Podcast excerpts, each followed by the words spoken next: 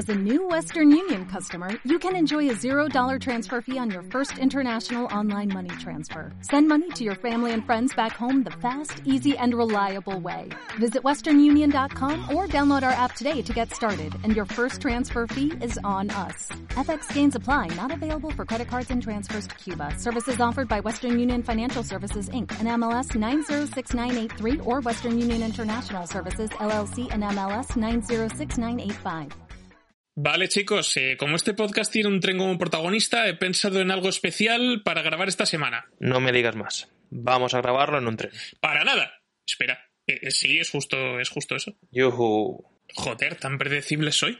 Bueno, últimamente no eres mucho de innovar. Si la peli ocurre en un bosque, quieres grabar en un bosque. Si es en una playa, pues en una playa. Eh, bueno, pero cuando es una peli de Marvel no os digo nada. Pero nos haces grabar con capa y antifaces. Ah, bueno, pues eso. Que, bueno, grabamos en un tren. Eh, Javi, ¿tienes los billetes? Sí, todos comprados. Eh, espero que lo hayas pedido en el vagón del silencio como te pedí. Sabes que allí no se puede hacer ruido, ¿no? Exacto, así no se nos colará el ruido de la gente de fondo. Pero Dani, déjale. Tiene que aprender el solito. No, al final no pillé ningún billete de tren. La web de Renfe iba muy muy lenta. Entonces, Los he comprado para el tren de la bruja del parque de atracciones de aquí al lado. joder, eh, qué desastre. Eh, ¿Mola al menos? No sé si mola, pero al menos el Bob Esponja que tiene dibujado por fuera da más miedo que una secuela de Avatar. Oye, ¿y qué has hecho con el dinero que te ha sobrado? Compré estos silbatos de maquinista, pasajeros al podcast.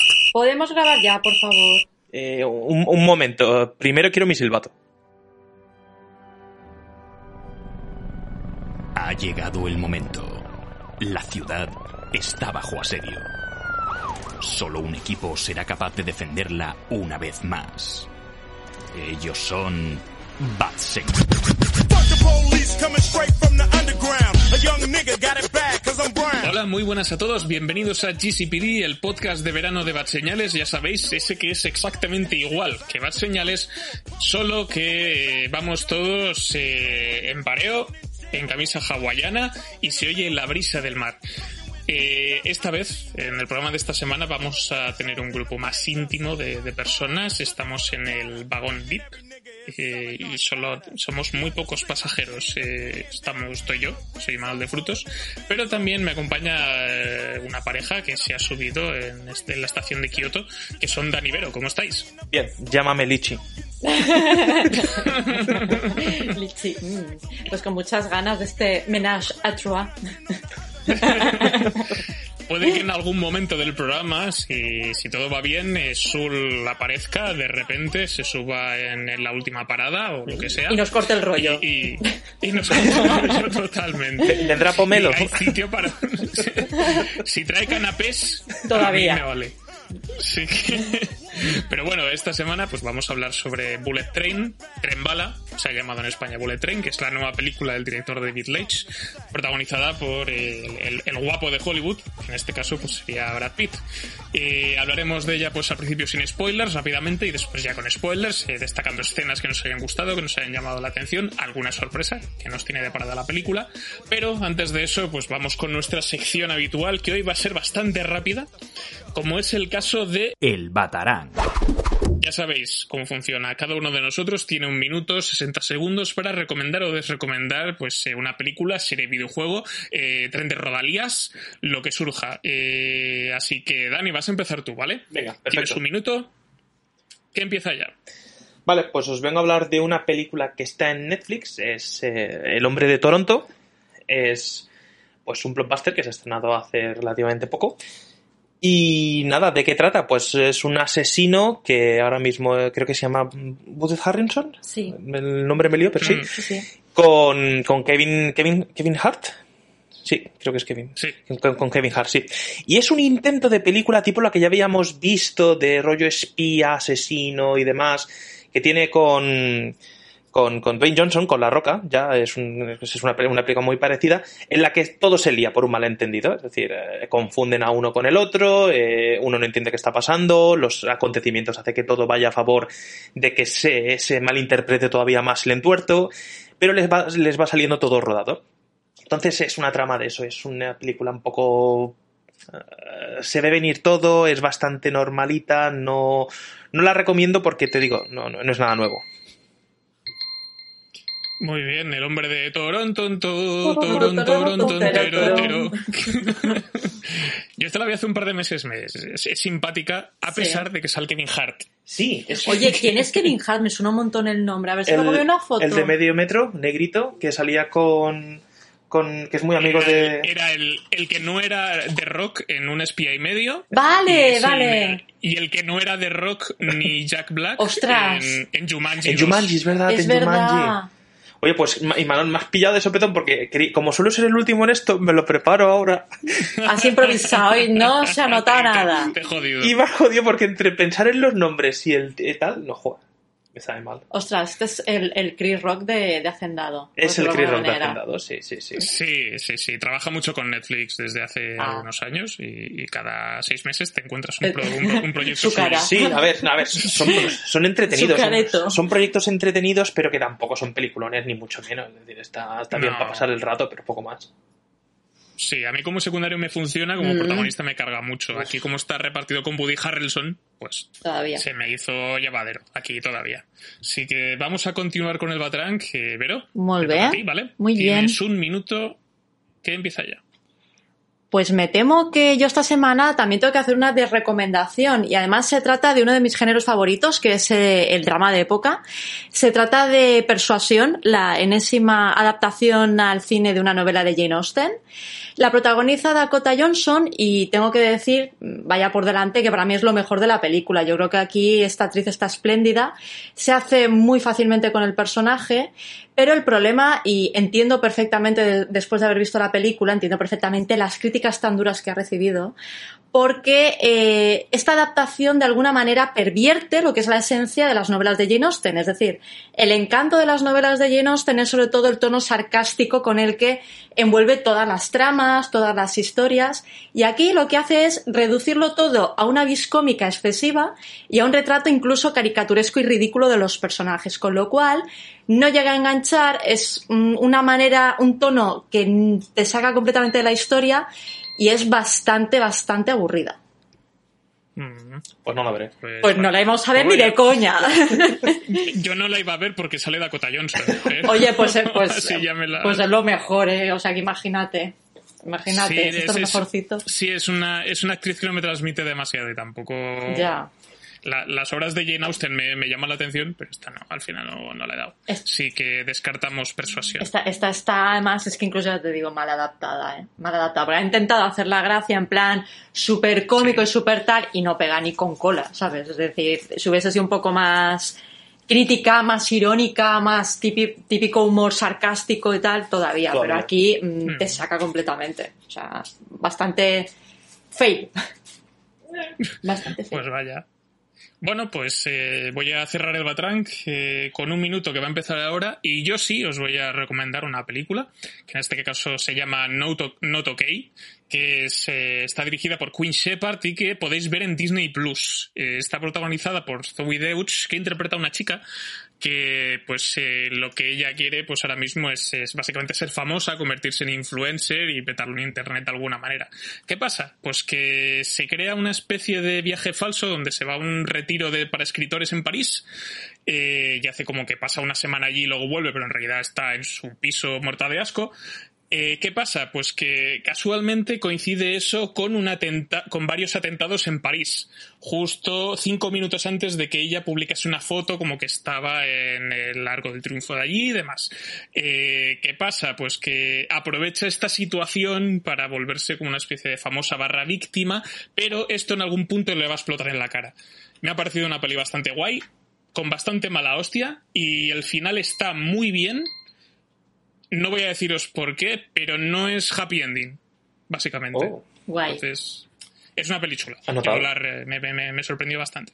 Pues da otra imagen, porque parecía, yo vi un poco así como el anuncio, la típica, la típica imagen Sí. promocional y parecía una, la típica cursilada de, de Disney y tal. Es- no, es, es como la versión, es como la versión como la hostia de Emily in Paris. Vale, Y- oye, pues guay. pareció- me Necesario. pareció guay, por eso. Pues a ti te gustará. Sí, tiene como, tiene una, tiene como una aura sarcástica que yo creo que, que- que le va muy bien a la, a la peli. Pues Está anotado. bastante bien. Vale, guay. Bueno, con esto terminamos el Batrack de esta semana. Si alguno de los dos títulos que, que os haya llamado atención o que ya habéis visto también, eh, si, os, si sois fans de esta versión de Persuasión, es como, ah, esto es lo que necesitaba Jane Austen, más chistes. Pues os lo decís en el cajón de comentarios. Eh, pero bueno, esto va a empezar ahora mismo. Eh, antes de, tenemos solamente, los, son los pocos viajeros que somos en este tren, pues vamos eh, de camino a hablar de Bullet Train. Así que dentro música de Domo Arigato Mr. Roboto, porque es Japón, ¿no? yo qué sé. Así que...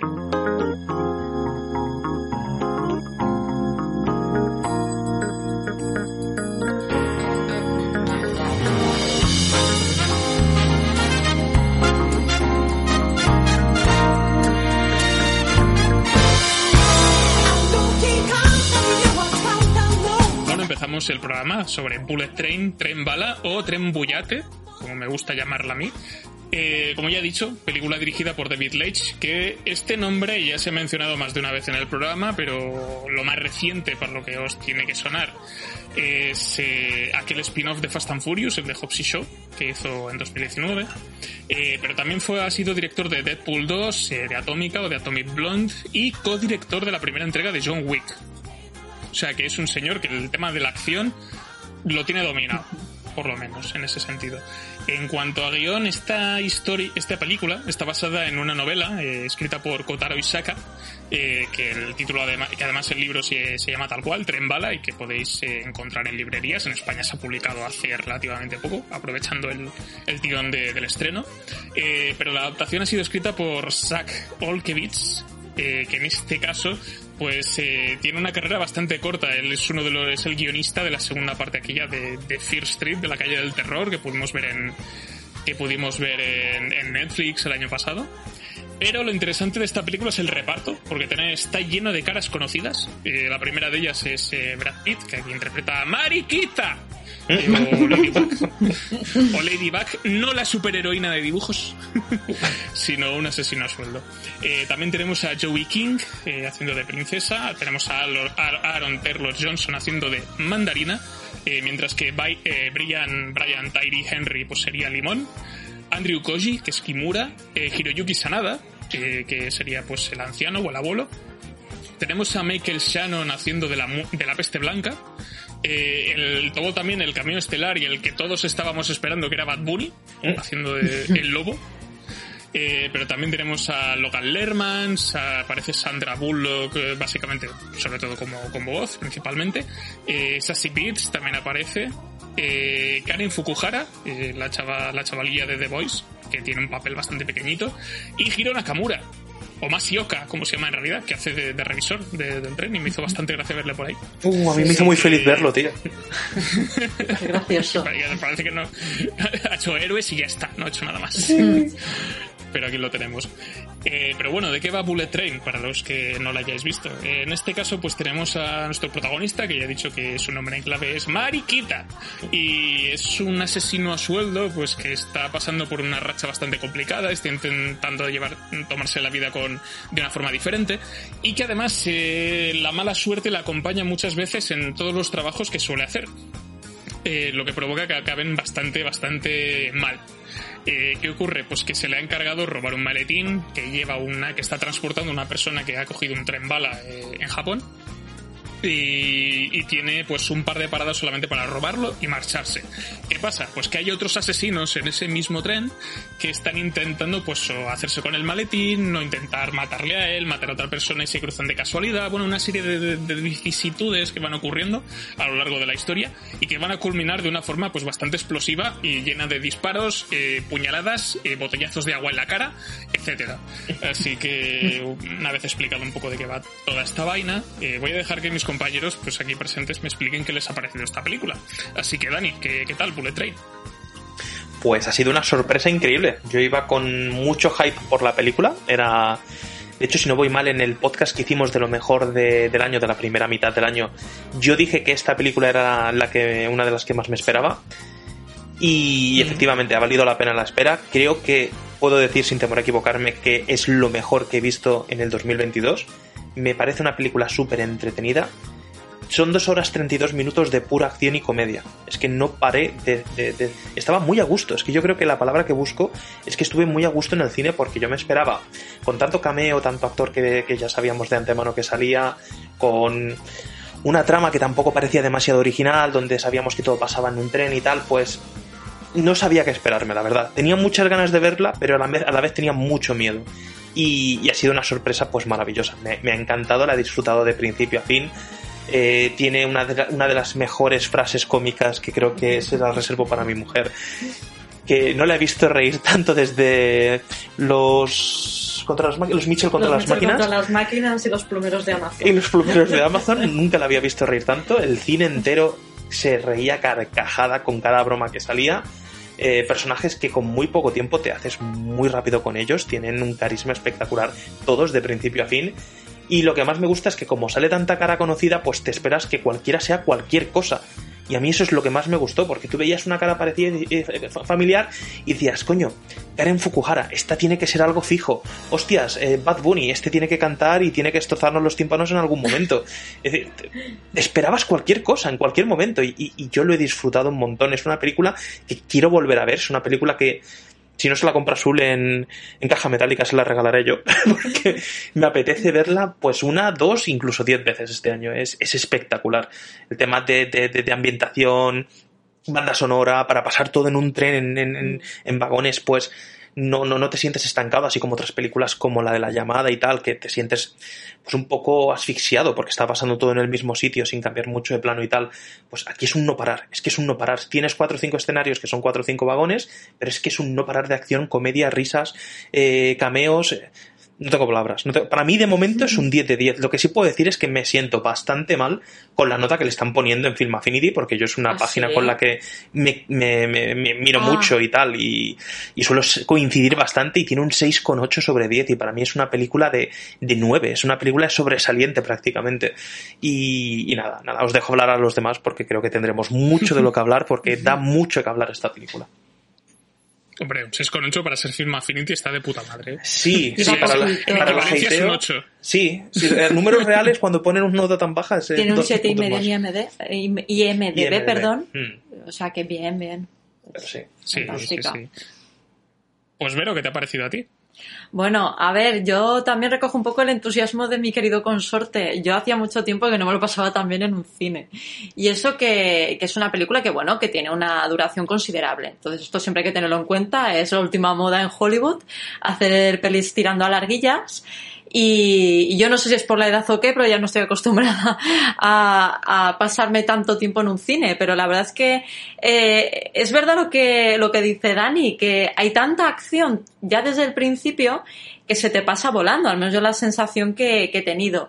Yo creo que en general mm, se merece una nota altísima. Yo creo que los actores, eh, los principales personajes y tal, están todos espléndidos. Se nota mucho, yo creo, cuando, cuando un reparto disfruta haciendo, haciendo una película. Yo creo que aquí Brad Pitt se lo ha pasado teta, porque vamos, eh, está fantástico y, y bueno, eh, ahora ya más que nunca mm, tengo muchísima curiosidad por la novela, porque en serio, a ver cómo está eh, narrada esa, esa historia, ¿no? Y el mérito que tiene de estar todo ambientado en, en, bueno, ya, ya sabemos, ¿no? En, en, en el tren bala, ¿no? Entonces, bueno, mm, me parece interesantísima la historia, muy bien contada. La banda sonora también ayuda mucho, es, es chulísima. Y, sinceramente yo creo que estoy de acuerdo con Dani, es una de las, es de lo mejorcito que llevamos en lo que llevamos de año. Y es verdad que había ya muchas expectativas, teníamos muchas esperanzas en esta peli porque pintaba muy bien. Yo fiel a mi costumbre de no ver ni un solo tráiler, yo sabía más o menos, pues por el típico cartel de quién salía, más o menos, aluciné con el reparto y, y bueno, tengo que decir que, que al final es como te llevas las sorpresas más agradables, ¿no? Yo me lo pasé muy bien en el cine, yo creo que es una película súper recomendable. Mm.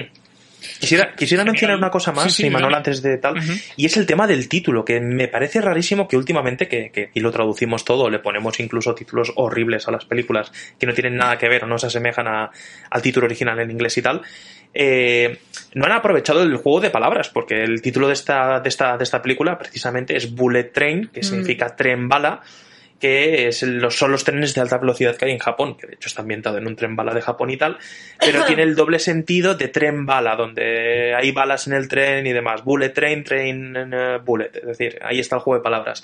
No sé por qué no lo han traducido directamente, porque es que se entendía perfectamente. ¿Y la novela se titula Mm. igual? Creo que sí, me suena En que inglés, también. ¿no?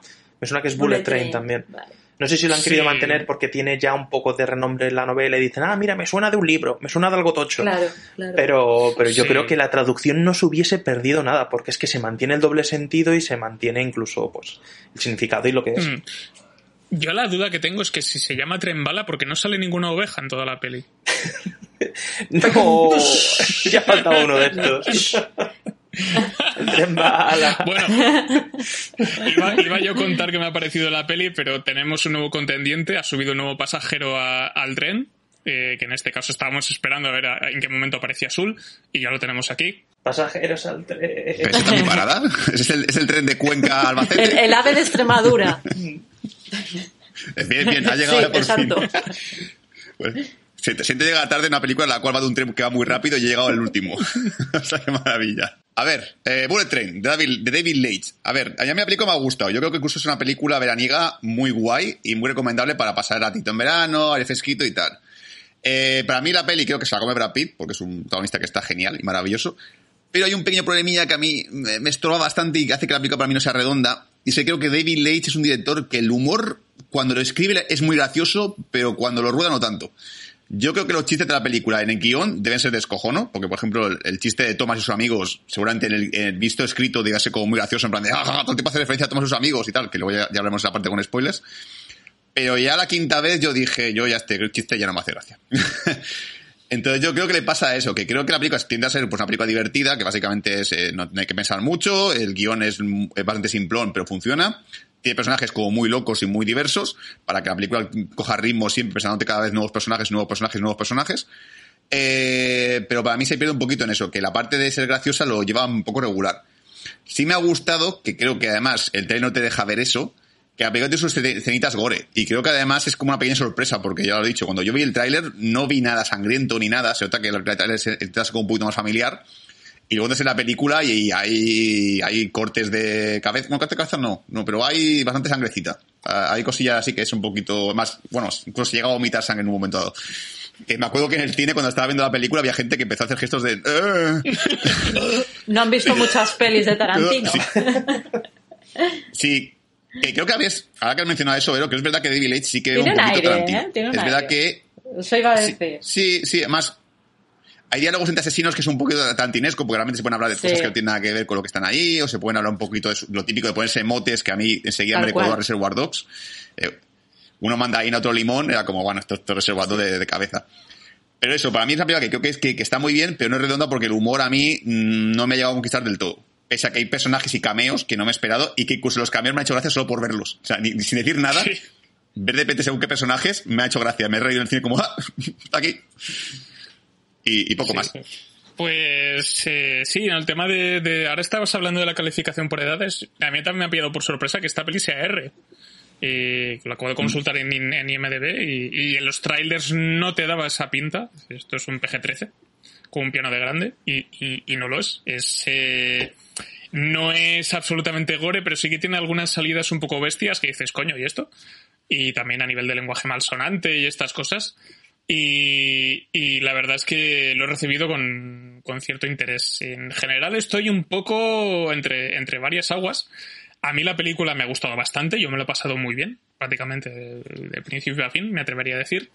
¿Qué pasa? Que hay muchos personajes, o sea, Brad Pitt es el protagonista, pero hay una lista de secundarios bastante amplia que ya he mencionado antes, pero todos ellos tienen arco de personaje, o sea que, que es algo que me parece flipante, eh, que parece más de casi de una serie de televisión, entonces cada uno de ellos pues tiene un trauma o tiene un conflicto y, todos se resuelven al final de la película. Entonces, ¿qué pasa? Que se me queda un clímax y un tercer acto eh, como como un poco, no diría atropellado, pero sí que parece que no se acaba y que tienes que cerrar el, el arco de este personaje, luego el de este otro, y los ponen todos seguidos, y me canso un poco. Entonces, y, y se me, me explota un poco al final, pero a- aparte de eso, la verdad es que creo que está bastante bien dominado, como te van presentando cada personaje, te van contando pues ciertas anécdotas, un poco su historia de origen. Eh, el del lobo me ha hecho mucha gracia. Eh, y luego también Uh, otro sí, que ya sí. mencionaré en spoilers que me ha hecho muchísima gracia también. Y el tema de cameos, que también ha comentado Sul, que parece que esto parece una peli de colegas. Porque es plan, sales en mi peli y yo salgo en tu peli. Que ya lo comentaremos. Y. ¿Y qué más? También me. Pero en general, ya digo, me ha parecido. Que además es una película que a nivel técnico me parece que está muy pulida. Me he enterado hoy de que el presupuesto ronda los 85 millones de dólares. Para la cantidad de gente que sale y para el tipo de película que es, me parece poco dinero Barata. Sí, sí. Muy barato. me parece poco dinero, la verdad. Y, y además creo que Brad Pitt se ha quedado como 20. O sea, es como- Ya, claro, con semejante reparto, madre mía. Pero bueno, es, una peli contenida en. Es una peli más o menos contenida en un tren y tal. dices, bueno, eh, tienes ahí un set muy gordo y, y un par de crom y unos cromas y más o menos con eso te apañas. Pero es que me parece que está muy bien integrado. O Mm. sea, a nivel de imagen, a nivel de escenarios, los pocos que hay, los fondos y los VFX me parece que en general estaban bastante, bastante bien. En comparación, yo que sé, con, con el agente invisible, que lo tuvimos hace poco, que ha costado 200 millonazos. Madre mía. Y, al, y hay planos en los que el croma "Mm, falta un par de renders aquí. Y aquí en Bullet Train no me ha pasado. Y, la verdad es que me, me- ha sorprendido gratamente de que, de que haya cierto cariño, ¿no? A la hora de, de que el, aspecto visual de la película pues haya sido correcto. La selección musical también me ha parecido muy acertada en general. Creo que tiene canciones que, que, aún- que acompañan muy bien. Eso también sería un poco el rollo Tarantino que, que habéis comentado vosotros. Y me he quedado muy sorprendido y muy contento con Aaron Taylor Johnson, que creo que tiene una vis cómica que aquí la explotan muy bien. Mm. Y en, en general todo lo que es limón y mandarina me, me- gusta mucho. Y lo de Thomas también, me, me descojono. Pero, pero como frutas o como personajes. Como frutitas. Como fruta, y como- la, la mandarina me gusta mucho como fruta. Ahora que lo preguntas. Pero sí, sí. No sé, eh, es sobre todo lo que me quedo, que, que creo que, que tiene personajes muy bien pillados. La acción en general también está, está muy bien conseguida. Así que, Dani, cuéntame. Sí, que quería decir, así como estábamos diciendo antes de a qué nos recordaba, pues yo he visto muchas cosas de muchos, de muchas películas y muchas novelas. Yo he visto, por ejemplo, un poco de Kick-Ass en algunos momentos, he visto un poco de Kill Bill, he visto incluso un poquito de Juego de Tronos, porque así cuando te van presentando los personajes me recordaba las novelas, cuando te ibas leyendo capítulo a capítulo, que cada capítulo era un personaje diferente y demás. Y, y no sé, me- eso me ha gustado mucho, el ver que lo que tú decías, que tantos personajes se desarrollan tanto, porque lo normal es eso, coger un protagonista y un secundario, dos, tres a lo sumo, y, y desarrollar como mucho un poco la personalidad de alguno que sea secundario y más. Pero es que aquí todos tienen protagonismo. Es que, es que hasta, hasta, hasta, bueno, esto ya es con spoiler, pero es que hasta un objeto inanimado tiene protagonismo en esta película, cosa que me parece maravilloso. Es espectacular, ese- esa parte me, me sacó una carcajada. Eh, Sul igual no ha llegado tarde y no lo ha oído, pero es que a nivel cómico, yo no sé en tu sala Sul, pero es que en la nuestra, cada puto chiste generaba carcajada general en el público, pero carcajada. Nos reímos todos. Éramos cuatro o cinco viendo la película y, Ya sabes que éramos cuatro o cinco, Y nos no reíamos todos. más.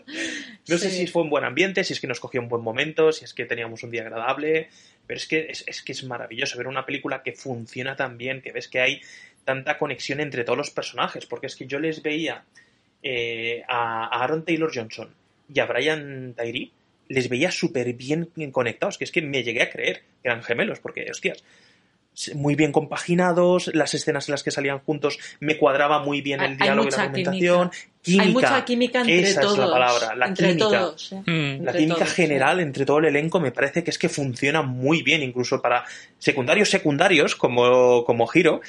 Esas dos escenas que apareció, yo es que me emocioné y todo. También es que soy muy fan de, de héroes también. Y cuando lo vi dije, ay Dios mío, es, es, es el señor Hiro. Ah. Ah, hostia, pues no me acuerdo de él. Luego dime una parte de los spoilers porque no me acuerdo de Giro. Giro, el héroe es el, Sí. el, el Sí. gordito. El, el revisor, el revisor de los tickets. Es que lo hemos dicho Ah, antes. coño, era él. Sí, sí, hostia. sí. Bueno, y ta- también un cameo de alguien de The Voice que me parece como muy... ¿Qué hace esta chica aquí? No está haciendo algo Tal, tal cual, tal cual. Era lo que decíamos antes, que incluso, bueno, creo que ha sido Daniel que lo ha comentado, que ha dicho, ostras, ostras, a ver, a ver qué pasa, ¿no? Claro. Como diciendo, algo tiene Sí, que sí, haber, sí. porque como cada personaje tiene su explicación y tal, pues dices, ostras, qué divertido, ¿no? Qué, qué manera de, de introducir personajes. Es que, Está muy bien. ¿Sabes cuando ves una película que ves al prota, ves unos secundarios que no son muy conocidos, pero, pero te suenan de algo, y de repente ves un personaje que lo conoces mucho, que dices, este es famoso, y dices, este es el malo. Este es el malo porque de Sí. repente te han presentado el personajazo aquí. Pues me pasó algo parecido con, con, con Karen Fukuhara. Que la vi y dije, uh, este es un personaje tocho y demás. Pero bueno, me encantó, me encantó eso, que no parasen de haber eh, cameos y cameos y más gente y más famosos y, y que si Channing Tatum por aquí, que no sé, me encantó, me encantó. Voy a decir algo que también, que esto lo puedes meter porque no es spoiler ni nada, pero yo me esperaba, ¿sabéis el famoso movimiento Matt Damon? Que es el no me lo espero y de repente aparece Matt Damon en la película. Me lo esperaba, Ajá. me lo Ah, la esperaba. jugada interstellar, ¿eh? Esa. Es que Claro. salen más películas, más películas que tú dices, eh, pero ese no es Matt Damon. ¿Qué coño hace Matt Damon? ahí? Pues, Matt Damon. Mientras no le protagonismo, ningún protagonismo a a Matt Damon me va bien. Sí, si se hace cameos, yo estoy eh, A contento. ver, eh, podría ser lo contrario, que fuera pues el famoso cameo Jay Courtney, que, que te sale a mitad de alita Oh, y- te jode la peli. hostias. Sí, sí, sí. Totalmente. Pero bueno, eh, Sí, sí, a ver, son- yo, yo, por ejemplo, eh, en contraste con lo que ha dicho Dani, en mi, en mi sala, por ejemplo, fue al revés. No, no se rió mucha gente. Eh, no sé si es que la gente estaba desanimada también. Mira que fuimos todos los que estaban allá a la sala gratis porque fue un preestreno, es decir, que ni siquiera pagaron entrada, que es como, que eso te hace como estar más Pues se contento. supone que sí. Qué raro. Pues no. Pues la gente estaba con más osaina. Y creo que realmente a lo mejor es cosa mía, porque es verdad que viendo la, la filmografía de David Leitch, eh, todas sus las películas que yo he visto suyas que tienen carácter cómico, como Deadpool 2 y la de Fast and Furious, Hobbs Show, eh, me pasó igual exactamente. Creo que las críticas fueron por el mismo rayo. Que Deadpool, que Deadpool 2 el humor me pareció que, que estaba muy flojo comparado con la primera. Y Fast and Furious Show me parecía que era una película que, que se perdía enseguida. Los chistes eran un poco reguleros. No me gustó. Creo que es eso, que a mí el humor de David Leitch no me hace gracia porque creo que no le pilla muy bien el, el timing de los chistes. Aunque, gracias al doblaje español, dice la palabra dos veces la palabra polla. Y las dos veces que lo dice me hace mucha gracia. Luego dirá Sí. para ver spoilers que escenas pero es que me hace mucha gracia. Sobre todo con el, con el doblaje de Brad Pitt cuando lo dice me hace mucha gracia. Está muy logrado el doblaje, ¿eh? Ay. Eso- a eso mí la sí. peli me hacía, Sí, sí, a mí sí, me sí. hacía mucha gracia cuando lo llamaban mariquita. Porque También. soy idiota. Y nací en los porque- 90. Eh, entonces- Ya, ya, es, es, el problema nuestro en patriarcado, tío. sí, sí, sí. Pero, pero sí, sí, no, el... o sea, yo creo que a David Leitch lo he visto mejor aquí a nivel de comedia que, que en Hobbs and Show, por ejemplo, que no sabía cuándo cortar. Sí.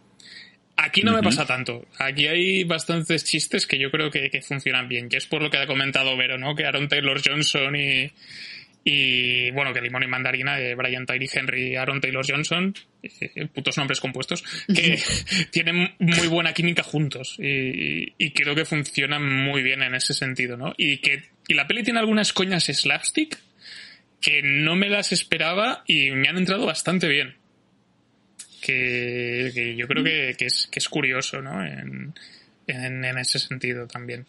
Pero bueno, yo por mi parte, sin spoilers, no tengo mucho más que añadir. No sé si queréis comentar algo más. No, yo tampoco. Ahora, bueno, ahora que habéis dicho, que habéis eh, hecho un poco la, repasado un poco la obra de, del director de David Leitch, eh, si lo comparamos, a mí me parece que en esta película es como mejor le funciona el humor, eh, dentro de lo que cabe. A mí me ha ido, a mí me ha funcionado bastante bien.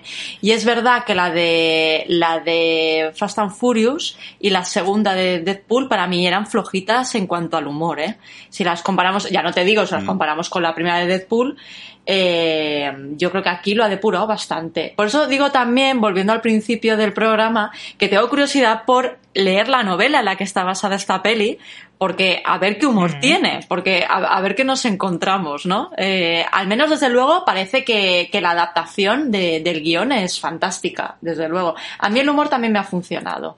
Yo es que la, la estuve ojeando el otro día, que ¿Ah, es sí? en la librería de por aquí, Sí. y, y sí que ha habido cambios porque, por ejemplo, el protagonista es japonés en la novela y tal. Ah, bueno. Entonces lo han hecho lo típico, lo han adaptado para, para los yankees. Pero aparte de eso, Limón y Mandarina se mantienen, hay muchos asesinos que están. Entonces parece que, que, que a la base, yo creo que la base sí que la han adaptado bastante.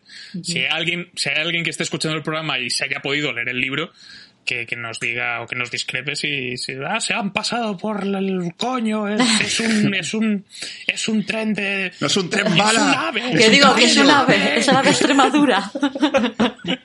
Es la guagua. Guagua. Ojalá. Tokio Albacete. Yo, Yo, yo lo veo. Tres balas Sí, son dos y horas. tiene- tiene- Sí, sí. al principio de cada capítulo es, es curioso porque te pone, o sea, te sale como un dibujo esquemático del, del, del tren y te indica en qué vagones va a suceder el capítulo. Un poco para situarte. claro. Me pareció un detalle curioso. Te ubica bastante dentro de lo que cabe. Sí, sí, sí. Sí, no sé, tiene su gracia.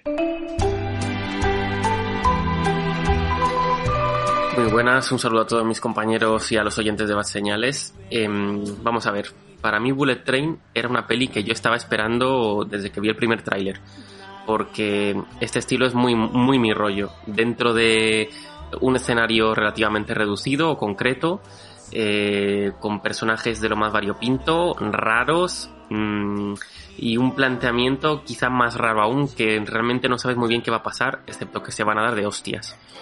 Eh, y la verdad es que me ha gustado mucho, me ha parecido una chorrada súper divertida. Eh, es verdad que el reclamo de Brad Pitt a veces podía pensar que era un poco engañoso, ¿no? Como algunas pelis eh, asiáticas que han, han co- contratado a la estrella de Hollywood de turno solo para atraer al público y luego resulta que es una peli asiática mediocre más. Pero aquí no, no, no es el caso ni muchísimo menos. Aquí tenemos un elenco que creo que todos y cada uno cumplen perfectamente. Luego tenemos para, para los más fans a Bad Bunny eh, haciendo su papel, que la verdad es que, bueno, para lo que tiene que hacer, me parece que cumple bastante bien. Eh, no molesta para nada y, y está ok.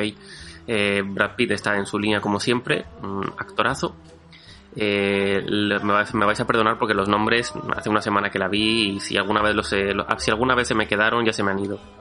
Eh, la chica que hace de, colegiala, voy, con spoilers directamente. La chica que hace de colegiala eh, me ha parecido un personaje increíble, una interpretación muy, muy, muy buena. Los gemelos Naranja y Limón también me han parecido sublimes. Eh, y en general me ha parecido una película que va completamente de menos a más, eh, una curva perfecta de abajo hasta arriba y, y en resumidas cuentas una mm, quizá una de las mejores pelis del año, pero es posible que entre, que entre en el top, aunque sea por abajo. Eh, lo dicho, un saludo a mis compañeros y a todos los oyentes y nos vemos en el próximo podcast.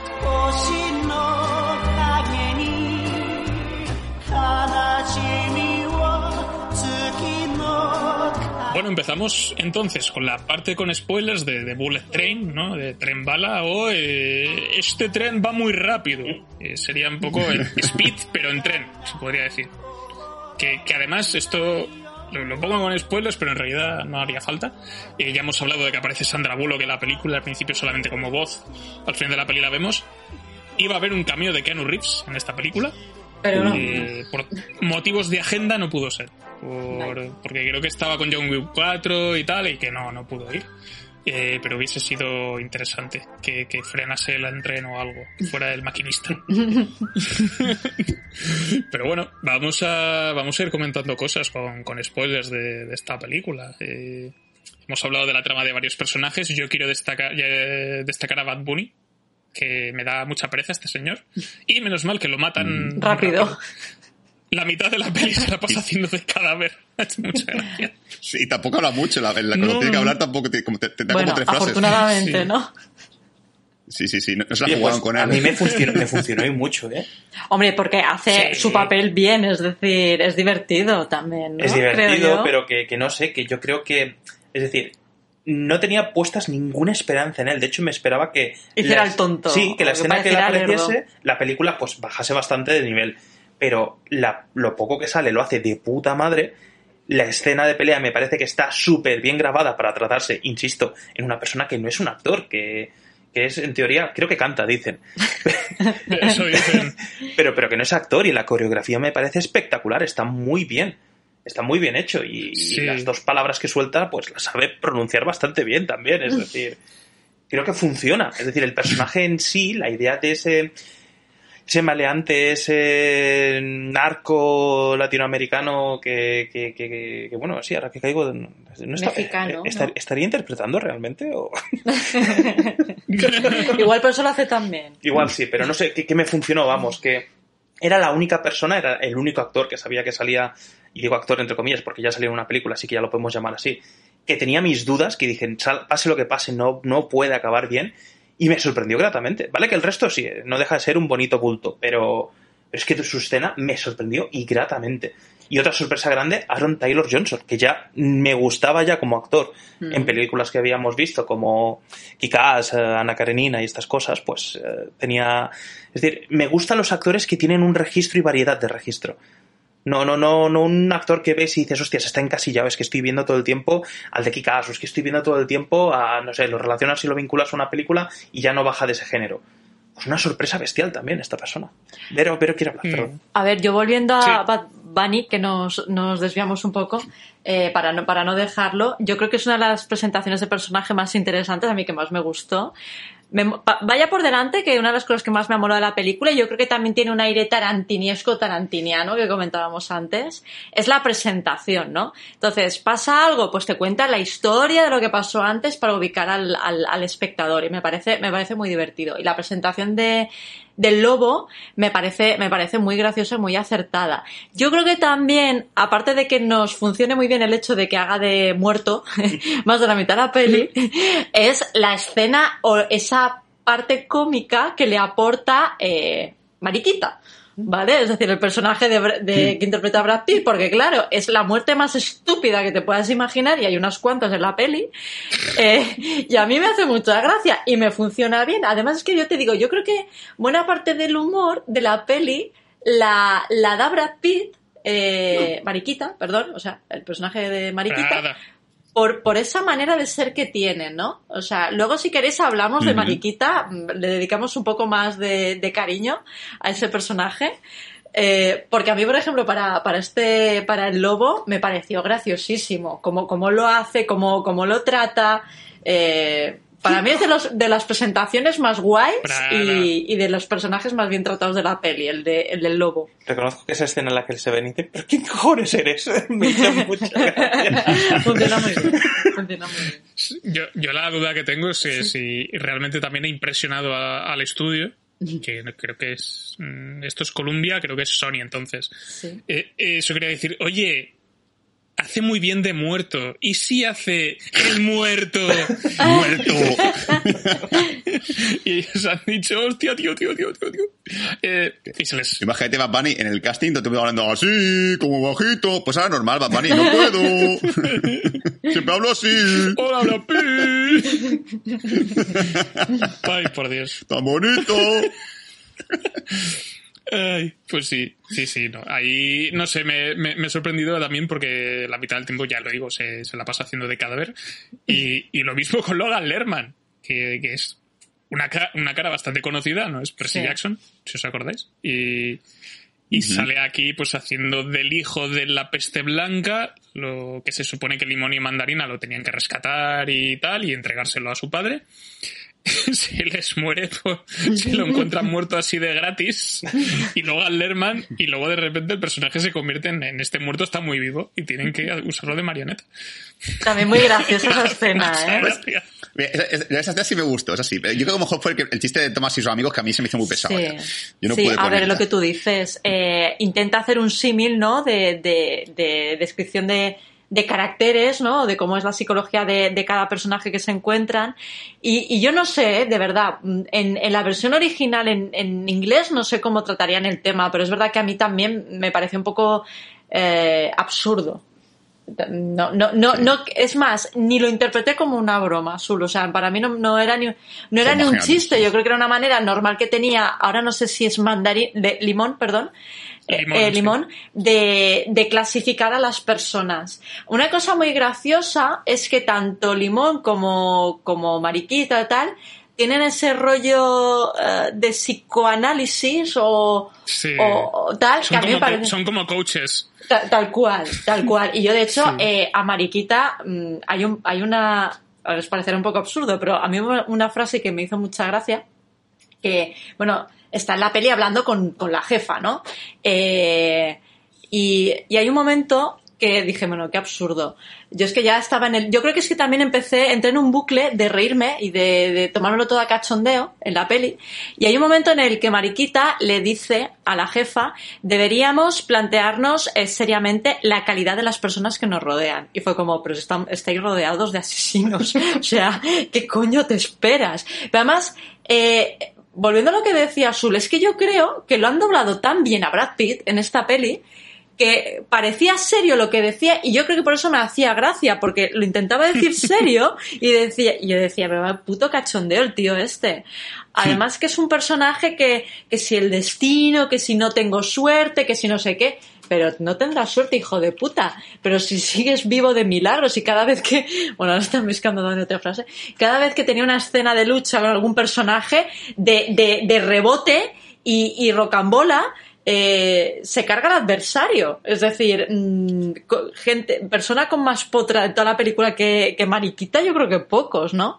Y no sé, es, es el rollo este de potra que también me hizo mucha gracia, ¿no? Que tiene, que tiene este personaje. Sí. Sí. Sí, hay, hay como un argumento filosófico Sí. muy bonito en la película, porque él a sí mismo se ve con una persona Sí, muy exacto. gafe. Es que tengo siempre mala Eso. suerte. Y claro, tú ves de fuera y dices, no, tío, todo lo contrario, Eres, tienes mucha suerte. tienes una suerte cabrón que, que vamos, todo con el que te enfrentas eh, se mata, porque no lo mata él. Es decir, el lobo que le pasa, que es muy subnormal, se, se, se apuñalaba a sí mismo, ¿no? No sé qué coño pasaba. Cada vez que le lanzaba algo le rebotaba. Le rebotaba, le rebotaba el maletín, le rebotaba, bueno, es graciosísimo. No sé. Pero yo creo que lo que... nada más encontrárselo le intenta apuña- apuñalar a Brad Pitt. Exacto, y se, le- exacto. y se lo clava en el, móvil. Es verdad. Pero yo creo que a él lo que se refiere a mala suerte es que solo le pasan desgracias. Él consigue después salir de ellas. Pero, Pero solo se le pasan mete. desgracias. Claro. Se mete en las desgracias. Bueno, lo que tiene cuando eres asesino, ¿sabes? Pero que no es asesino. Mm. Él lo dice desde al principio y al final. Ah, ¿cómo él hace dices? tirones, él hace eh, robos. Robos. Él se dedica a robos. Y siempre se Ostras, acaba es metiendo en, en asesinatos, en, En homicidios. en homicidios, que por eso va al psiquiatra y demás, que por eso está tan, tan trastornado. Ostras, es verdad. No me él, él realmente no es un asesino. Él se queja de eso precisamente, de, de que le pasan solo cosas relacionadas con la muerte y demás, y él solo quiere hacer por su trabajo, que es robar cosas y pirarse. El pobrecillo le salen las cosas mal. De hecho, el lobo Y no es sido bonito que el psicólogo sido Oh. eh, John Wick. Hombre, El pues psicólogo. sí, como cameo, cuando no conduce autobuses, pues mira, hace de, de psiquiatra de Brad Pitt. Exacto, sería Hubiese maravilloso. sido fantástico. El Murray ese del que siempre habla, pues, pues, yo, pues eh, Keanu Reeves. Hubiese molado un montón. Pero bueno, yo. Yo el tema del doblaje, creo que, bueno, el doblaje de la Sí. Es maravilloso. A mí la frase que más me hace la película es cuando lo dice la señora que, que, que le manda a callar, el valgo de silencio. Señora, ¿cómo es, una polla? graciosísimo. Yo, yo creo que nos estuvimos riendo en esa escena. O sea, yo, yo me reí. Por lo que os digo antes, que es que lo dice serio y además es como que a mí lo que me hizo gracia fue que no me lo esperaba, ¿sabes? Porque él está todo el tiempo con el rollo zen, en plan, no, esto es una de las cosas que tengo que trabajar con mi psiquiatra el lunes cuando vaya a verle, tal, no sé qué, no sé qué cuántos, o no sé cómo lo dice. Y claro, él, ¿cómo es una polla, señora? Lo, lo dice con una tranquilidad y con una naturalidad que casi como respirar, ¿no? Me parece que se lo escupe. Es un como así una polla, señora. Sí. Cállese, porque la señora lo único que le dice es cállate que estás en el tren del silencio. en A el- ver, en la típica puta vieja insufrible que pone caraculo y dices, a ver, mm, esta, esta se merece un planchazo. Pero lo que Que nos hizo además, tan- esta señora, que además esta señora me puso de mala hostia nada más aparecer porque se sube al Sí. vagón Sí, sin dejar salir a los otros, qué maleducada. maleducada. Uh. Pero yo creo que la gracia que nos hizo a todos es que, además de que no nos, lo esperábamos, es que era la última frase que te esperabas que soltase. Porque podría haberle dicho mil cosas, en plan, cállese, señora, vayas a tomar por culo, pero es que... ¿Cómo es una polla? ¿Cómo señor? así una polla, señora? Es que, es que me parece brutal, es la mejor manera de, de- de mandar a callar a alguien. Lo quiero todo de móvil. ¿Cómo así una polla, señora? Espectacular, sí. Yo creo que sí, sin duda la mejor escena cómica, o la mejor frase cómica es la de la, de la señora con la polla. Pero bueno, la, la historia avanza. A, mí- a mí me, a mí me gusta mucho cuando, cuando, cuando la peste blanca le dice que no me llames bro. Ah, sí, sí, sí, también.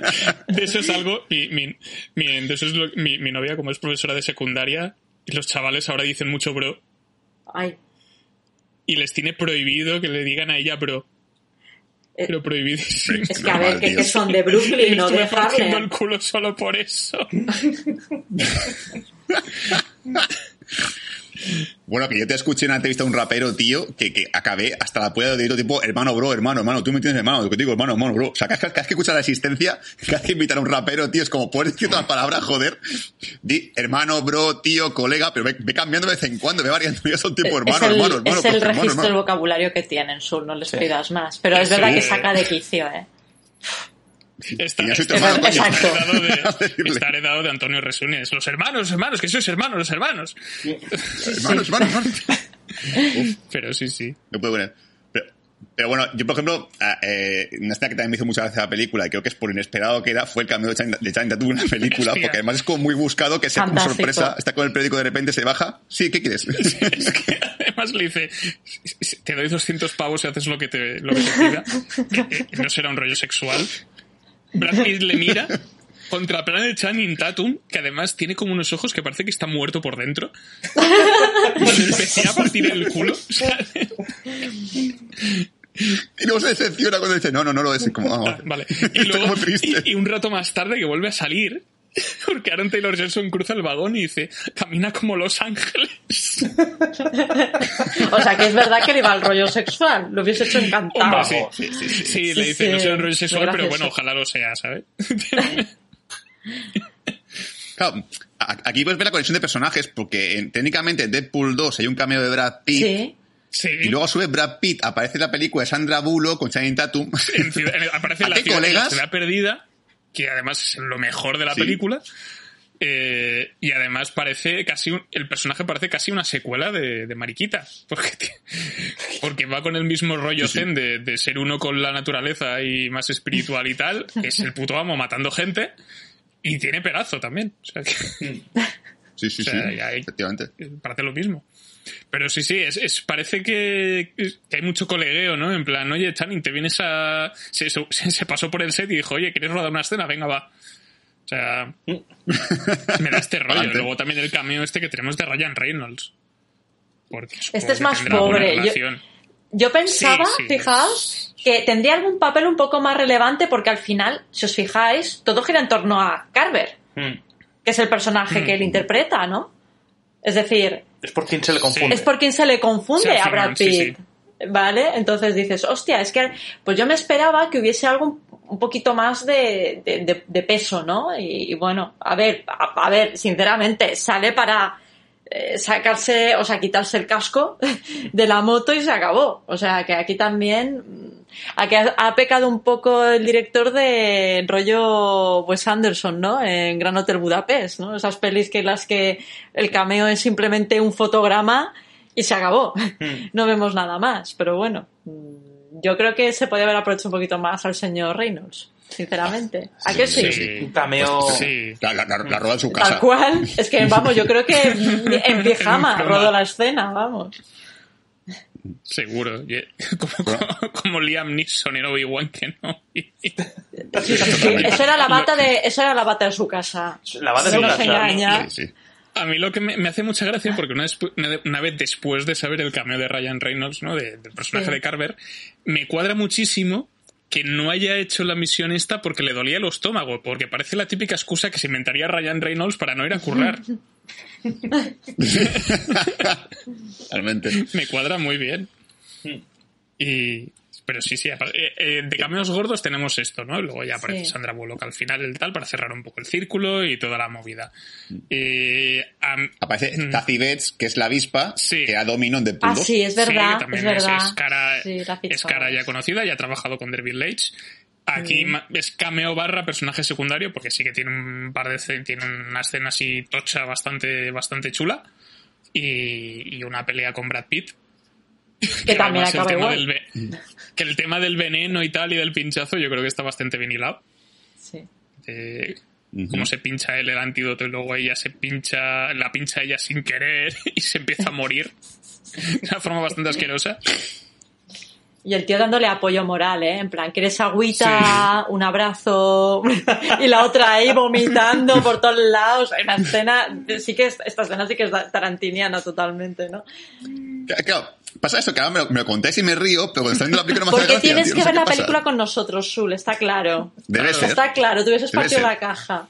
Bueno, en nuestra sala te hubiese reído. Sí, sí, aseguro. sí. Es que, sala- es que es verdad que influye mucho el rollo porque, porque al final cuando empiezas a ver, eh, cuando empiezas a reírte, yo es verdad, yo reconozco que ya tenía ese, ese rollo montado en la cabeza y hubo un- ya a partir de, de, bueno, pues casi desde el principio, ¿no? Desde que el personaje de- del hijo de la peste eh, blanca, iba a decir peste negra, la peste blanca la palma y empiezan a hacer el gilipollas con él en plan marioneta.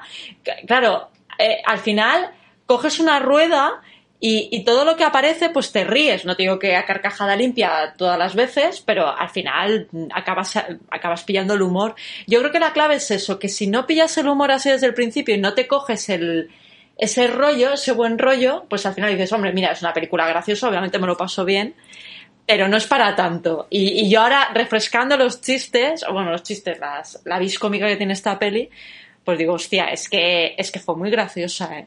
Fue muy graciosa. Influye también, te digo, la sala. Si la sala se ríe, El tú te ríes. Si ves que el Mm. ambiente de la sala es más serio, Sí. pues ya no te ríes tanto, porque es que me pasó. Yo, cuando vi que tú te descojonabas con lo de comas una polla, señora, y que los de adelante se descojonaban, yo me empecé a reír más, porque, coño, es que tiene gracia, es que es verdad que tiene gracia. Pues que además, o sea, aparte de decirlo súper serio el tío, Sí. es que es, yo qué sé, el, el- lo normal es que cuando digas eso, si eres un, un zafio y un ordinario, es cómete una polla y cállate ya, coño, o algo así. Pero es que dice, cómase una polla. O sea, la trata de usted.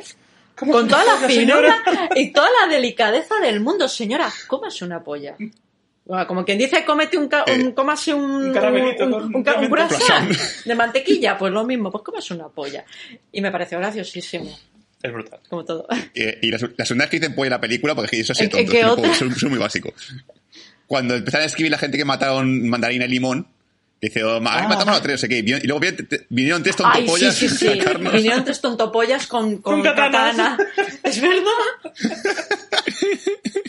Eso fue muy gracioso también. Qué chulas, Ay, qué chulas las espadas. Ay, sí, sí. Soy, muy básico, lo siento. No, no, Oye, pues lo somos todos, porque vamos, yo también, yo también me reí Sí, sí. tontopolla. También es que tontopolla no es muy habitual, ¿no? Oí- Oírlo en el cine. No, no, En los no, 80 tanto. sí, ahora ya no tanto. Pero tontopolla, yo Lle- creo... lle- Llegan a llamar a alguien payaso y me parto el culo, ¿eh? Juro. Hombre, es verdad, los cierto- típicos tres pavos. Sí, perdón, perdón. Me, hablando del tema musical otra vez, hay un Sí. en el clímax me, me- reí muchísimo también con la cover japonesa de I Need a Hero. Fantástica. Eso es hacer trampas. Ah, Para mí, una película que tiene a Nida Hero es hacer trampas siempre. Y la versión No vale, tío. japonesa, que es lo que le pega, ¿no? El rollo friki. ¿A que sí? Hombre, sí, estás en Japón y sí, tal. Le pegaba mucho. La- le pegaba la muchísimo. muy La escena lo, lo pedía a gritos. Que por cierto, hil- hilándolo con el tema de japoneses, ¿no os llama la atención que en un tren bala en Japón. Se lo dije a ver durante la película, pero es que lo quiero mencionar en el podcast porque me lo apunté. ¿No os parece curioso que en Japón, en un tren bala de Japón, solo haya dos japoneses en el tren? Tres a lo sumo. Y uno que se sube al final. Y uno o que se sube al final, Y sí. por necesidad, no por... El resto, todos extranjeros. La señora que, le, que se tiene que comer la polla, eh, Channing Tatum, Ladybug, eh, to- todos, todos, Prince, todos, todos, todos extranjeros. Todos. Te, te voy a decir una cosa, ¿sabes por qué? Porque es para guiris. Está, pe- está pensado para Iris, totalmente. Está claro que sí. El tren bala es para Pero guiris, claro, los, tío. los japoneses no cogen el tren bala, cogen el tren normal porque si no, no les da tiempo de leerse los mangas. Claro. No, a ver, eso sí que es verdad, ¿eh? Nosotros que hemos estado en Japón reconocemos que sí que nos lo tienen. Dicen que para ellos es carísimo, es barato para la- los extranjeros, el, Sí. el tema de los trenes, el tren bala y demás. Pero para Mm. ellos es carísimo. Pero bueno, que no deja de ser gracioso que, que hay, te digo, hay tres japoneses en el tren, uno está secuestrado ahí, no quiere estar, y el otro es el revisor y la otra es la que vende las chuches. Es que no hay más, deja de Es contar. verdad, verdad. Lo del personal. Sí, sí, sí, hay, hay muy poquitos, hay muy poquitos. Bueno, sa- sale la película Hiroyuki Sanada, que es el Japón de todas las putas pelis. tío, me hacen Es, es el japonés tío. random. Sí, sí, sí. Ese es, Japonés el, es el nuevo Ken Watanabe. Es Sí, sí, sí. verdad. ¿eh? Oh, por Dios, este hombre. te- ya, si me- ya sé que sé que hace samuráis, sí o sí tiene que aparecer él, porque siempre hace samurái, haga lo que haga. Pero es que además, el papel que hace Topicos es siempre el mismo, tío. Más, y estaba viendo ahora mismo su filmografía, para, para, aparte que he visto cuando hay películas ya, porque aparecen casi todos los blockbusters americanos. Es que también aparece en John Wick 4, imagino que también haciendo de japonesa serio. Sí. Sí. Te meten en todas partes, tío. Sí, sí, se llama, Uf. se llama Shimasu en, John Wick 4. Y yo supongo que la, la peli de Ghost of Tsushima lo acabarán fichando también, haciendo alguna cosa. No lo dudo. Queda otra. Y ahora, Joder, está, este ahora está rodando una miniserie, bueno, ya ha rodado una miniserie que se llama Shogun para el canal FX. Así que sí, supongo que nos llegará en Disney Plus, que es también, que es de samuráis en el siglo XVII con, y tal, que por la historia parece un poco la idea esta del último samurái, pero vete todo a saber. Pero bueno, que sí, que lo cogen los americanos para hacer cosas de, de típico señor japonés que sabe manejar una espada. Y, ahí lo tenemos encasilladito. Y lo mismo pasa con, con Andrew Koji, que este señor también es, tiene una cara bastante familiar. en este caso es, eh, es el protagonista de la serie Warrior, que la podemos Ay, ver en no, no la he visto. Yo tampoco, yo la quiero ver y me, me- me apetece un montón. Y también era Snake Eyes en Snake Eyes el origen, aquel, aquel tostón. Ah, sí. Eh, No, te equivocas. Era el villano. es Storm. Shadow. Eso, perdón, Storm Shadow, se me ha cruzado con... Se me ha cruzado, se me ha cruzado. Pues eso. Y, y por ahí lo, lo tenemos también, pero bueno, la típica cara que te suena, pero que no sabes exactamente de dónde, ¿no? Y aparte de eso, pues no, no hemos mencionado a Joey King, que yo quería darle un pequeño parrafito a esta muchacha, que es la actriz más joven de todo el reparto.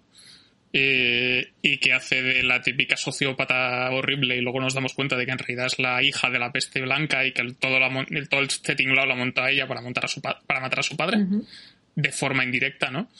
Y, y yo pensaba que repartiría más hostias, porque la vi hace poco en, en Disney Plus, en la pelista de la princesa, que se marca unas coreos y unos combos y unas hostias que, que digo, los No, coge y los revienta a todos. No, no, no. Está guay, es, es- está curiosa la película. Vale, entonces Y- por eso te has liado, Imanol. Es que no te quería corregir, pero al principio la has llamado la princesa Mm. y en castellano la llamaban el príncipe. príncipe. Príncipe, Porque, exacto, porque sí, sí, quería que- un niño, ¿no? En principio Exacto. lo explica. Sí, sí, exacto. Creo que, y seguramente por eso vaya de rosa, tan de rosa, También. para Sí. enfatizar su feminidad. Entonces, Que también curioso que ella farda, ¿no? De la, todo lo contrario que el, que el protagonista, que Lady Book, que, que Brad Pitt, que él se queja de su mala suerte Mm. y ella farda de que tiene una suerte increíble, que todo le sale a pedir de Milhouse y, y al final vemos cómo no, cómo no es así. sí, sí, sí, al final se le gira todo y además de una forma muy graciosa, que, que, te atropelle un camión de mandarinas. De mandarina. En todas las películas, sí, en todas las películas donde hay accidentes, tanto de coches como de trenes y tal, tiene que haber un carrito de fruta. Pues eso es lo que nos faltaba en la película. Claro. Inevitablemente. Sí, sí. Y yo, yo iba a preguntaros por el, por el villano final, el final boss.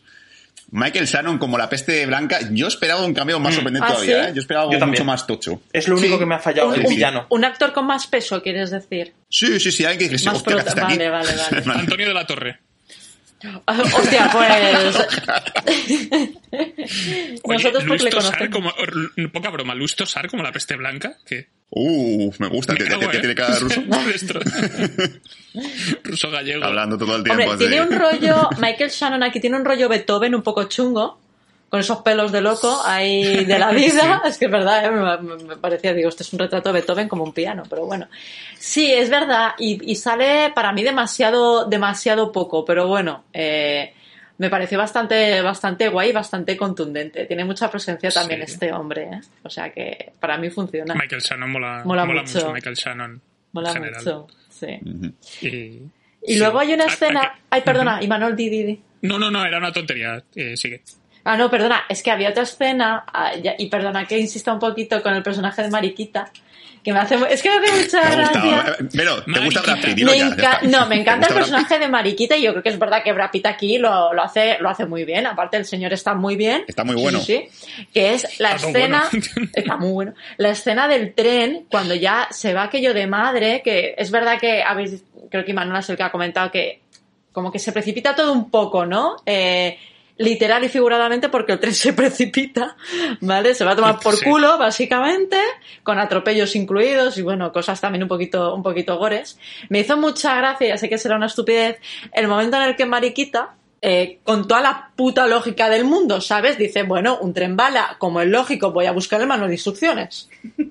porque no tengo puta idea de cómo conducir el tren. Y, Lim- y Limón dice lo mismo. Dice, oye, es que está todo en japonés, hostia, no te jode. Es decir, es un tren bala. No he visto ningún capítulo de Tomás en japonés. Exacto. Es que joder.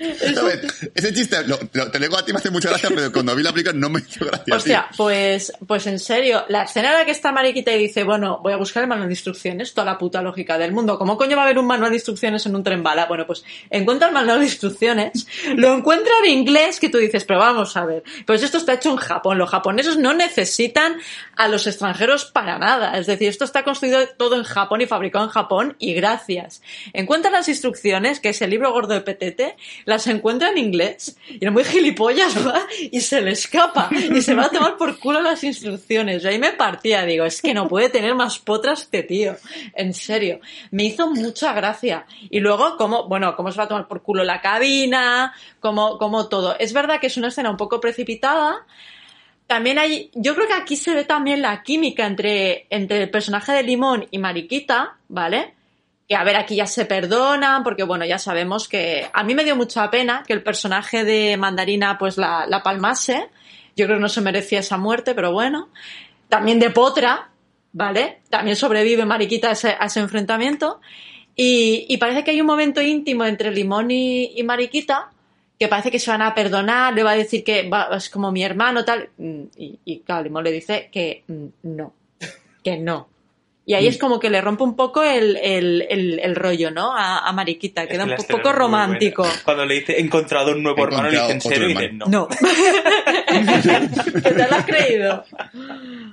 Sí, sí, sí. A mí esa escena me hizo mucha gracia. La escena del tren cuando lleva todo trapo y ya parece que se va a ir toda la mierda, me parece muy gracioso. Brutal. Bueno, y, y- y el accidente, Sí. cómo se salva del accidente, que le ves que sale disparado cinco o seis vagones para atrás mientras que se la pega y se salva porque se le, le La da mascota horrible. Le da la mascota, se la pega contra la mascota, el peluche de la mascota. Eso fue brutal. Sí. Sí, es que por eso hablaba del slapstick, que es- en esa escena me Ah, muy bien, porque va- el tío va saliendo volando y la botella le, le da en la puta cara. Luego hablaremos de la botella. Y, y sí, se, se come todo el, el peluche. A mí hay una escena, hablando de, de- de secuencias de acción así tochas, que no me acabo de funcionar, que es cuando Aaron Taylor Johnson se queda fuera del tren y dice, bueno, pues corro y me subo, ¿no? Eh, Ah, sí. Hostia, sí, esto no me lo pega. creo. y se No sube sin nada. Entonces, a pulso, y dices, mmm, mmm, No, no, eso está suave, eso no, eso no agarra allí. demasiado, No demasiado. tío. Si se hubiese subido, es porque creo que hay una, una de las puertas que la, que la, la eyectan, ¿no? Ah, Antes. es verdad, sí. Entonces, si se hubiese subido ahí, digo, vale, guay. Eh, hay como Tom Cruise en, en Misión Imposible 5 subido en un avión ahí que va todo follado. Pero, pero aún así a pulsos y con, si tuviese un cuchillo o algo pues con lo que agarrarse y tal, dices, Mm. pues bueno, más o menos. Pero aquí no me acabo de funcionar. Es poco creíble. A ver, la película es Mm. un poco surrealista toda, ¿no? Pero. sí, pero es- hay como hay un no punto en el que la suspensión de incredulidad en ese momento que se te va un poco a la mierda, ¿no? Sí, exacto. Entonces, y el clima del descarrile, como tiene un rollo tan cómico con esto que hemos estado comentando del peluche y tal, pues entra mejor, creo yo. Mm. Sí, sí, y sí, porque sí, está asociado al personaje de Brad Pitt que le pasan cosas bastante rocambolescas. Creo que es por eso. Sí, a ver, a ver, lo bueno, lo bueno del personaje de Brad Pitt al final es como tiene ese rollo de la suerte y tal, ya te puedes creer todo lo que Sí. ocurra. Es decir, aunque sea todo, como dices tú, mucha casualidad, que a lo mejor una película normal dirías, qué casualidad que justamente ha pasado esto, pero como tu personaje gira en torno a, ese, a, esa, a esa idea de que tienes siempre potra, todo te cuela y te va bien. Entonces, por eso Mm. aparte está muy empezado en el guion para que al menos no digas, joder, que, que soy un accidente de tren es un poco complicado, pero bueno. Sí. Que, que no es pasan furios, que para furios cogen, dan, dan cinco vueltas de campana en el aire, se estea- el, el coche se incendia, acaba en, en el fondo del mar y salen como, uy, tengo polvo en la camisa, perdón, me mancha un poquito. Sí, en- en- sí, sí, sí, si Vin Diesel se hubiese subido a ese tren bala, eh, se iría, se hubiese subido caminando y de un pisotón hubiese agujereado el techo. Entonces, Y nos lo creemos. ¿sabes? Y, y nos lo habríamos creído porque es Dominic Toretto. Pero, Sí, pero aquí, aquí, es un poco es, es- es un poco más complicado. Y, y bueno, lo de la botella Venga, de agua. habla del vaso ya. Venga, va, que tiene su historia. botella. Se merece una anécdota. Aparte. Tiene su propio hilo argumental y además me, a mí me hizo especial gracia porque me recordó a la secuencia de créditos iniciales de del Señor de la Guerra, aquella película de, de Nicolas Cage, Oh, sí, muy que te cuentan la historia de una bala desde que la fabrican hasta que la dispara pues un niño soldado por ahí. y, y tiene aquí pues una idea más o menos parecida y es una cosa muy cortita, Y, y como es muy avanzado en la película, yo creo que entra súper bien. Es gracioso también, porque. Y también me Sí. recuerda eso a, a Tarantino, porque eh, Tarantino suele hacer también esto, recurrir mucho a anécdotas tontas en plan. Pero vamos a explicar la historia de cómo hemos llegado hasta aquí, ¿no? Y por qué tal. Y y incluso la, la anécdota tonta de un objeto, ¿no? Que no. Cuando Dani se refería a objeto inanimado, ¿te refieres a esto o al gato? Al peluche. No, a la botella. A la botella, Que vale. tiene, coño, que tiene un capítulo la puta botella. eh. Que me pareció fantástico y maravilloso, que la utiliza para drogar a, a, a Limón, que Hostia, la utilizan para lanzarse a la cara a la peste blanca y conseguir que no mate a, a- al mayor Dielder o como se llamase, a, Sí, al- al viejo. a Hiroyuki. Y, Mm. y no sé si llega a hacer algo más la botella, pero bueno, me parece que ya tiene bastante protagonismo. Coño, creo que tiene más momentos de protagonismo la botella que Channing Tatum y, Y Ryan Reynolds. y Ryan Reynolds juntos. ¿Creéis es esto? Y Manuel, por favor, dime que sí. ¿Se, se, se espera secuela o precuela o...? No han dicho nada todavía, no. Hombre, es una no. historia. Siendo Sony, seguramente. David Leitch ahora mismo está con una peli de Kung Fu. ¡Ostras! Pues, pues igual no. Sí, yo, siendo Sony, yo creo que van a hacer el universo compartido de, de los, trene- de los trenes. Entonces tendremos uno de, de Barcelona a Lyon. eh, luego y así varios, ¿no? El, tra- el Transiberiano Ve- también, que será la versión rusa. Y haremos, pues, y harán, pues eso, su FM, de- su universo compartido de, de trenes, de trenes de alta velocidad.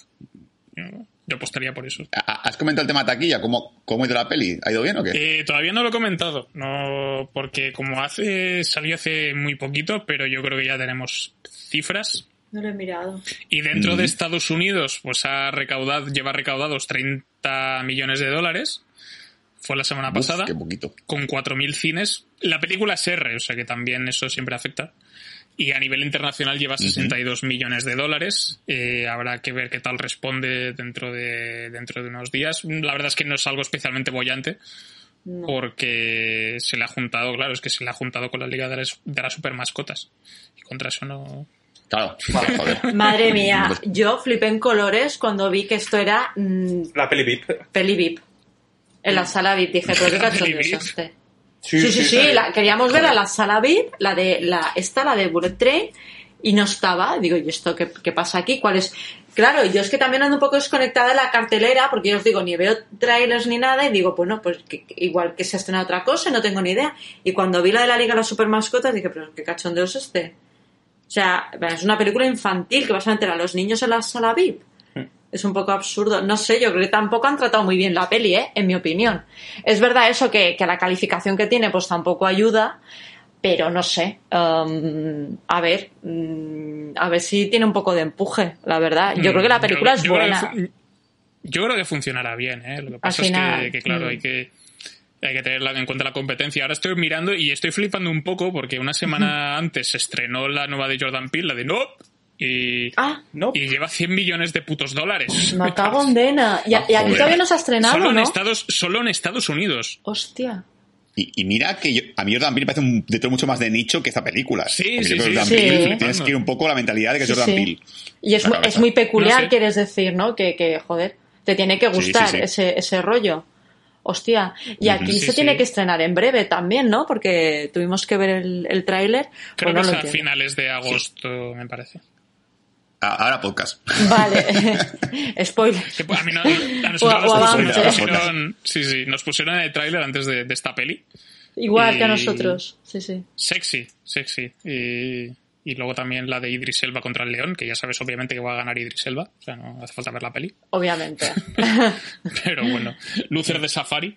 Pero bueno, que, que sí es Luces de curioso. safari de ilusión. No ha tenido mucha, Sigue, sigue. no ha tenido mucha competencia, pero es eso, los números no son muy bollantes, igual es de largo recorrido, ya, ya veremos si, si es una de esas pelis que se mantiene a lo largo de las semanas y, y tiene y tiene poca caída. No lo sé. Y mira que, mira que Brad Pitt, por mi parte, creo que atrae bastante al público, o sea, tanto femenino como masculino. verdad, ¿eh? o sea, Mm. sí, Es sí, es que es curioso. Brad Pitt. Son todos joder. muy guapos, son todos muy guapos. Sí, sí, sí. O sea, mi, mi hermana, por ejemplo, solo ve películas de Tom Cruise porque sabe Tom Cruise en ellas. Yo creo que también habrá más público también en este mundo que irá a ver películas de Brad Pitt porque sabe Brad Pitt. Hombre, y porque el Sí. reparto también es, un, es bastante interesante, ¿no? De hecho, a mí lo que me interesó de la peli, yo no tenía ni idea de qué iba, ¿eh? sinceramente. No, no vi el tráiler en su momento, como he dicho antes, pero yo vi, vi el reparto y aluciné. O sea, a mí, a, mí me, a mí que me tira mucho también en general las caras conocidas, cuando veo que una película es muy coral, me llama más la atención. Entonces, mm, me resulta también bastante peculiar el, de momento el poco tirón que, que está teniendo, ¿no? Pero bueno, a ver lo que dice Manol, habrá que esperar un poquito a los próximos días. Opi- eh, crítica o, o nota, veo que la tiene bastante bien dentro de, dentro de lo que Mm. cabe. O sea que bueno, para llevar poquitos días está bien. Sí, sí, sí, por eso a ver el, el recorrido que, que va viniendo, Mm. porque no sé ahora mismo en Estados Unidos que se va a estrenar la, la semana que viene. Es eso, igual se lleva una hostia, no, no lo sabemos. Pero bueno, ya, ya, ya veremos a ver qué, qué tal evoluciona la, la movida. Así que, así que nada, no sé si queréis añadir algún detalle más de, de la película. Hombre, la aparición final de Sandra Bullock, de la jefa, que yo, claro, la voz no la había reconocido a lo largo, creo que, si no voy mal, es la, es la actriz que normalmente le, le Le dobla, dobla, ¿no? sí, la, sí, sí. Sí, sí, sí. Sí. Pero Siempre, yo no siempre. sabía que aparecía ella, ni había, ya os digo, no había visto ni, ni los nombres, de, de- no, no la había visto entre el reparto. Y, y bueno, la vi, bastante estiradilla, la pobre, ya casi no tiene ni expresión. Y también otra escena coña de la suerte que tiene, que tiene, ¿no? Que lo tiene Brad Pitt y no la tienen los demás, que el pobre coche que acaba hecho una puta mierda. Y se van los dos tan felices. ¿no? Eh, no me esperaba un final eh, tan feliz. No sé si me explico. Yo me esperaba algo un poquito más rocambolesco y más surrealista. Y se van Brad Pitt y ella to happy. El coche hecho una mierda. Un Audi precioso de trinca, nuevo de trinca y destrozado. Limón acaba con, man- eh, con mandarinas. Limón, el limón acaba con mandarinas. Y bueno, pues no sé. Me pareció un final un poco. A mí me gustó. Además, los japoneses, Sí. los dos únicos japoneses que quedan en la película. Ay, también sí, eso sí que me alegró, ¿eh? Que, que estuvieran vivos. El viejo se lo merecía. Mm. Es para evitar ataques raciales la la película. Sí, se ve que sí. Matar a todos los Pero chinos. es que es curioso, ¿eh? Porque el negro sobrevive y los, y los japoneses también. Raro en las películas de... Pues mira, pues por lo menos ha hecho justicia. Se ha hecho justicia. Eso, eh, Toma ahí el pobre, el pobre mandarina me dio penita, eh. Sí. Ya te digo. Sí. Ahí la, la fuente aquella. La escena A un poco dio gore. Sí, sí. Pero bueno. Esa escena me recordó a mm, lo que hacemos en las sombras. Cada vez que intentaba matar... Eh, eh, Waikiki, ¿no? ¿No era Taika Waikiki? Waititi, sí, Cada vez que ser, intentaba matar sí. a alguien, lo desangraba así, pobrecillo. Le pinchaban la arteria. Ah, que me apuntaba a mí la vena. Claro, sale por todo. Y salía. Bueno, yo, como queja final, además de lo que hemos dicho de que yo coincido, que el villano como queda, como que queda un poco descafinado. Yo creo que Michael Shannon hace de buen villano, pero de villano secundario, no de villano principal. Yo voto, me hubiese gustado mucho eh, que hubiese hecho de malo Peter Stormer, que también hace además de, de personaje ruso en muchas películas. Ah, sí, siempre, Siempre es es el mismo, le pega Es mucho. El ruso. ruso malo le pega y, y tiene cara de psicópata, le hubiese pegado más. Es que como que se queda corto el, el villano. Es la única pega que le pongo a la peli. El villano realmente después muy descafeinado. Muy. Muy meh. Muy bien, pues yo creo que con esto podemos cerrar eh, nuestro programa dedicado a Bullet Train, al tren bala. eh. No sabes que te puedo balasear, no sabes que te puedo matar, que podría haber, si- haber sido el eslogan de, de esta película. Y en este caso, pues bueno, eh, esperemos que os hayáis pasado bien, que hayáis disfrutado de este programa y si habéis visto la película vosotros también, pues comentadnos qué, qué os ha parecido. Pero bueno, la semana que viene hay más contenido, hay más información. Eh, Sul, ¿qué tenemos para el próximo programa? La semana que viene toca el... Que no, no me sale- no sé, no sé hacerlo, lo siento, no, no sé. El paseador de cabras. intentado, no me sale. Está llamando a la cabra, ¿eh? ¡Felipe! no, la semana que viene vamos a hablar de un estreno de Disney Plus que ha pasado como muy tapadillo, es una penica, y creo que se hay que dedicarle un podcast, que es Predator la presa, la precuela de las películas de Predator, que salió así muy, muy escondidica, y la verdad es que te, te voy a hablar sobre ella. Pre- Predator le hemos llamado. aquí. Predator. Pre- pre- vamos a hablar de la, pre- de la pre- vamos a hablar de la precuela de Predator. Exacto. Y, y me gustaría sobre Sandman, pero yo creo que no va a caber el podcast. A lo mejor hay que a Sandman un podcast enterito, pero bueno, ya veremos. Yo creo que cabe, yo creo que caben las dos, ¿eh? Porque tampoco hay mucho, mucho que contar, a no ser que seas un forofo de los cómics de Sandman. Y la peli da que hablar, pero tampoco te demasiado. Bueno, pues ese- lo discutimos y vemos a ver si hacemos poca doble y Vale. hacemos Sandman y, y, y Prey. Ok. Sí, yo creo que yo creo que se puede hacer programa, un programa doble así bastante guapo, bastante diferente. Y, y vamos comentando, pues eso, eh, Predator la presa, que por cierto hoy he visto una noticia de que ha sido el mejor estreno de la historia de Hulu. O sea que Ah. en Estados Unidos ha ido muy bien. Me alegro. Y, y Sandman en Arenas parece que ha tenido muy buen arranque en Netflix también. Así que esperaremos a ver. Igual para la semana que viene ya han cancelado la serie. Sí. Igual no. Sí, sí, esto lo- No lo sé. Podría pasar, es una posibilidad. Así que nada, pues eh, posiblemente hablemos de estos dos títulos. eh, ya, ya os lo confirmaremos. O sorpre- sorpresa, será sorpresa. Nosotros lo hablaremos por, por línea interna. Así que nada, esto ha sido todo en GCPD. Gracias por estar ahí, como todas las semanas. Esperemos que hayáis disfrutado. Y hasta la semana que viene. Hasta pronto. Adiós. ¡Ahoy!